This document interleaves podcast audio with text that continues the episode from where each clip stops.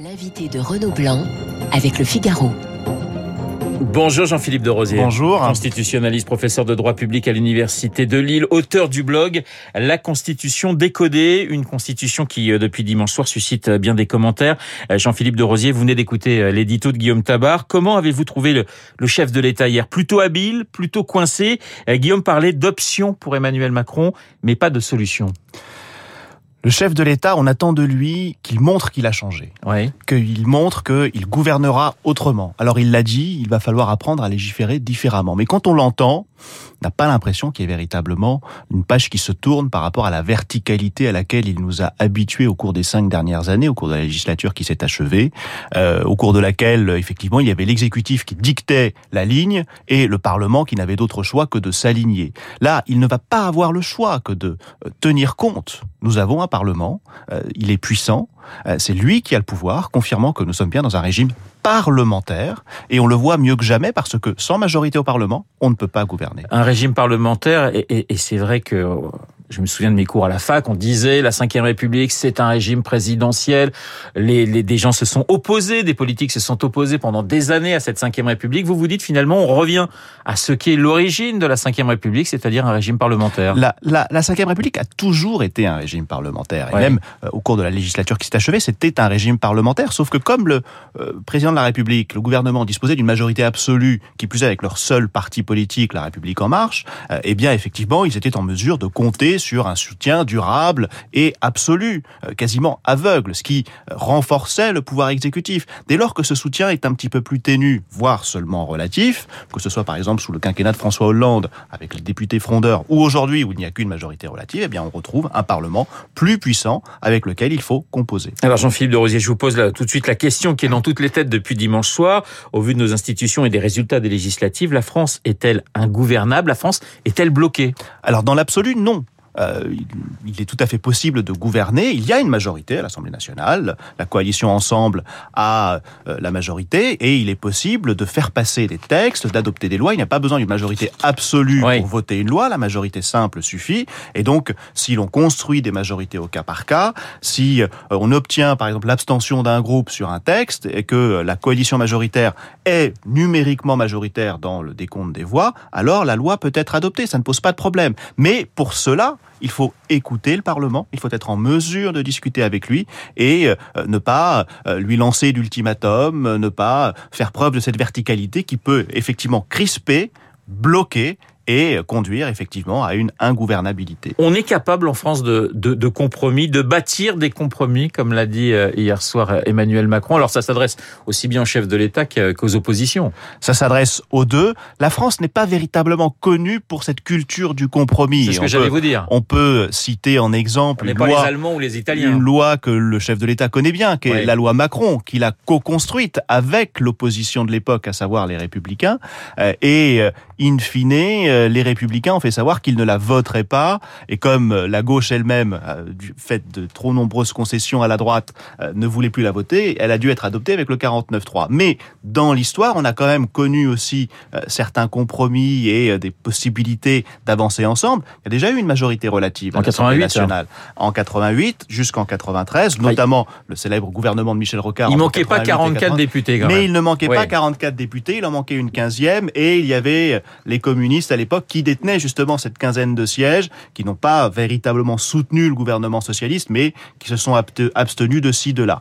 Est-ce que les républicains pendant cette législature vont jouer un petit peu ce rôle? Cela, euh, nul n'est devin en son royaume, mais on ne peut pas le savoir pour mais le moment. si je vous comprends bien, en fait, nos institutions, elles peuvent très bien fonctionner. C'est finalement aux politiques de s'adapter et de changer en quelque sorte c'est à peu près cela, euh, et de tenir compte de la situation d'aujourd'hui. Et euh, la culture du compromis repose tant sur le chef de l'État que sur euh, les, les, membres du Parlement et notamment les oppositions. Mais je crois que c'est d'abord au premier, c'est-à-dire au président de la République, qui est le chef politique de notre nation, dans notre cinquième République, ce qui fait un peu sa, sa particularité, que de savoir écouter, de savoir tenir compte des attentes des uns et des autres, et de construire des majorités en fonction des différents projets. Il l'a laissé entendre hier. Hein, il n'est pas forcément forcément partisan d'une coalition sur la durée. Ouais. Il est capable de construire des majorités au cas par cas, mais lancer cet ultimatum en disant aux oppositions dites-nous sur quel texte vous allez nous soutenir et sur quel texte vous n'allez pas nous soutenir, tant qu'on n'a pas les textes, euh, tant que les textes ne sont pas connus, il est assez difficile de donner un blanc-seing. Alors on est dans une situation assez euh,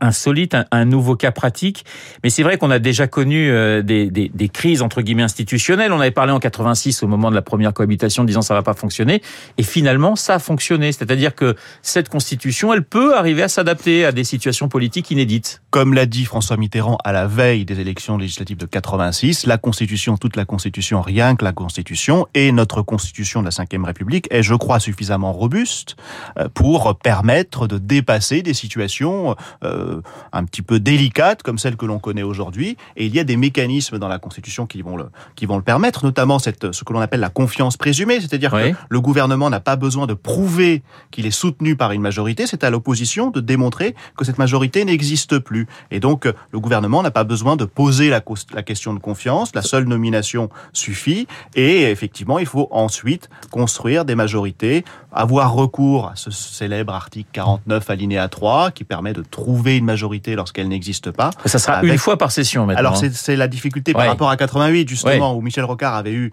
le un, dégainer très grand, assez facilement. un très grand usage du 49.3. Désormais, il est limité. Il est limité d'une part à tous les textes budgétaires, donc la loi de finances, éventuellement les collectifs budgétaires, c'est-à-dire les, quand on modifie la loi de finances en cours d'année, la loi de financement de la sécurité sociale. Sur cela, il n'y a pas de limitation et il y a un texte supplémentaire par session, que ce soit la session ordinaire qui se déroule du 1er octobre au 30 juin et les sessions extraordinaires qui ont lieu classiquement en juillet et en septembre. Vous avez parlé, Jean-Philippe de Rosier, de, de, la confiance. 5 juillet prochain, eh bien, c'est le discours de politique générale.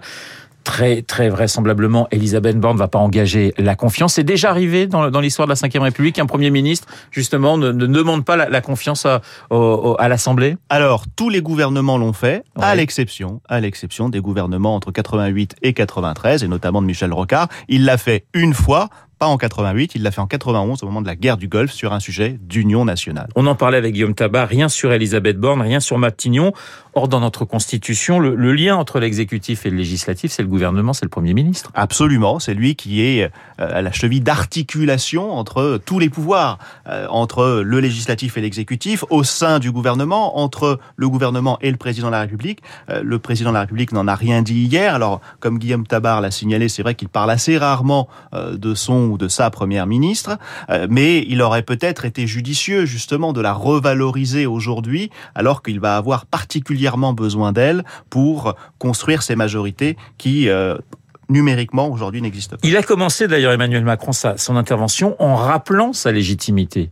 Oui, c'est vrai que euh, démocratiquement il a été élu, mais le 19 juin, politiquement il a été battu parce qu'il voulait une majorité. Il s'est même engagé dans la campagne et euh, il ne l'a pas obtenu. Euh, contrairement à, à, François Mitterrand qui avait un petit peu anticipé en 1988 en, en laissant entendre à la veille des élections qu'il allait non pas perdre, mais obtenir qu'une majorité relative. Il avait dit il n'est pas bon qu'un seul parti gouverne, anticipant ainsi un peu oui. cette défaite entre guillemets. Mais Emmanuel Macron n'a pas du tout eu cette euh, stratégie politique-là. Il voulait une majorité absolue, ce qui peut se comprendre. Il ne l'a pas eu. Il aurait pu faire preuve d'un tout petit peu plus d'humilité, voire de contrition, en, reconna en reconnaissant peut-être pas une défaite, mais euh, une revalorisation du Parlement et une entrée au Parlement de nouvelles forces avec lesquelles il va falloir composer. Jean-Philippe de Rosier, on parle beaucoup de dissolution. Vous dites attention, danger, parce que la dissolution, c'est possible dans, dans, dans un an. C'est un manier avec beaucoup de précautions et le président ne peut l'utiliser que si, pour l'opinion publique, ce qui bloque, c'est l'opposition et pas la et pas la majorité présidentielle. Alors précisons d'abord que la, la, dissolution est possible tout de suite. Hein. Il oui. n'y a pas de il a pas de limite. Euh, la, la, la, la, limite que pose la Constitution, c'est une on ne peut pas faire une dissolution après une première dissolution. D'accord. Mais là, les élections qui ont eu lieu dimanche dernier n'étaient pas dues à une dissolution, donc on peut dissoudre à n'importe quel instant. On ne pourra pas redissoudre moins d'un an après une première dissolution. Ça c'est un premier point. Mais mais dissoudre tout de suite, alors qu'il n'y a pas eu de crise institutionnel. On a simplement eu des électeurs qui se sont exprimés et une majorité qui a émergé qui n'est que relative. Ce serait mal perçu vraisemblablement par les électeurs parce que le message qui serait renvoyé, c'est le message ou le plus exactement l'expression que vous avez formulée dimanche ne me convient pas, merci de la réviser. Et s'il la révise, ce sera vraisemblablement pas dans le sens euh, souhaité par euh, le chef de l'État. Donc il vaut mieux attendre, euh, essayer de, de faire que les choses fonctionnent et si blocage il y a, alors là, effectivement, dissoudre pour permettre au peuple de trouver une autre solution. Une dernière question, pourquoi la présidence de la Commission des finances est un enjeu majeur? Alors, euh, le président de la commission, ou la présidente de la commission des finances, a d'abord un rôle politique important. Euh, c'est un personnage important dans l'Assemblée nationale et aussi au Sénat, puisqu'il y a un homologue au Sénat. Euh, la commission des finances est celle qui prépare la loi de finances, le budget, qui est la loi des lois, entre guillemets. Euh, s'il existe aujourd'hui des parlements, c'est parce que il faut qu'il y ait un consentement à l'impôt. Donc la loi la plus importante qui est votée dans l'année, c'est la loi de finances. Et enfin, le, le, le ou la présidente de la commission des finances exerce un rôle sur la recevabilité financière des amendements qui vaut pour tous les parlementaires, pour tous les députés à l'Assemblée nationale, que ce soit la majorité ou l'opposition. Et donc il y a là un, un, un, rôle charnière entre politique et juridique, puisque les règles de recevabilité sont posées par le droit, mais on peut, par certaines interprétations, parfois être un caillou dans la chaussure, même de la majorité. Mais c'est l'opposition qui doit avoir ce, ce, ce poste Absolument. C'est ou c'est l'usage, si je puis non, dire Non, c'est inscrit désormais dans le inscrit. règlement de l'Assemblée nationale. La présidence de la commission de, des finances doit revenir à un député de l'opposition. En revanche, ce qui n'est pas écrit, c'est que Oui. c'est le premier groupe. Euh, Voilà. C'est un député de l'opposition, pourvu qu'il émane d'un groupe qui s'est déclaré être de l'opposition. Mais ça peut même être le plus petit, euh, en fonction de- des choix et des votes qui seront faits par les membres de la commission Et des voilà finances. pourquoi tous les partis s'échappent actuellement. Une dernière petite question, Jean-Philippe de Rosier. Vous pensez finalement qu'on n'arrivera pas à un blocage, qu'on va arriver à, à s'entendre, à faire passer un minimum de lois, que le pays ne sera pas euh, au, ralenti euh, d'une façon, euh, que comment pourrais-je dire, législativement parlant, si je puis dire Alors, il y aura peut-être un ralentissement du rythme législatif parce qu'on va prendre le temps de discuter, de négocier, euh, ce qui ne sera pas une mauvaise chose. Ça freinera un petit peu cette boulimie législative. Je ne pense pas, en tout cas dans l'immédiat, que euh, le pays aille vers un blocage et que on ne puisse pas gouverner, que l'on ne puisse pas voter. Je pense qu'au moins dans un premier temps, un ou deux ans, on parviendra à faire passer un certain nombre de lois. Merci beaucoup Jean-Philippe de Rosier d'avoir été ce matin Merci mon invité, constitutionnaliste, professeur de droit public à l'Université de Lille, auteur du blog La Constitution décodée. Je vous souhaite une excellente journée. Il est 8h28. Dans un instant, nous allons retrouver Augustin Lefebvre pour l'essentiel.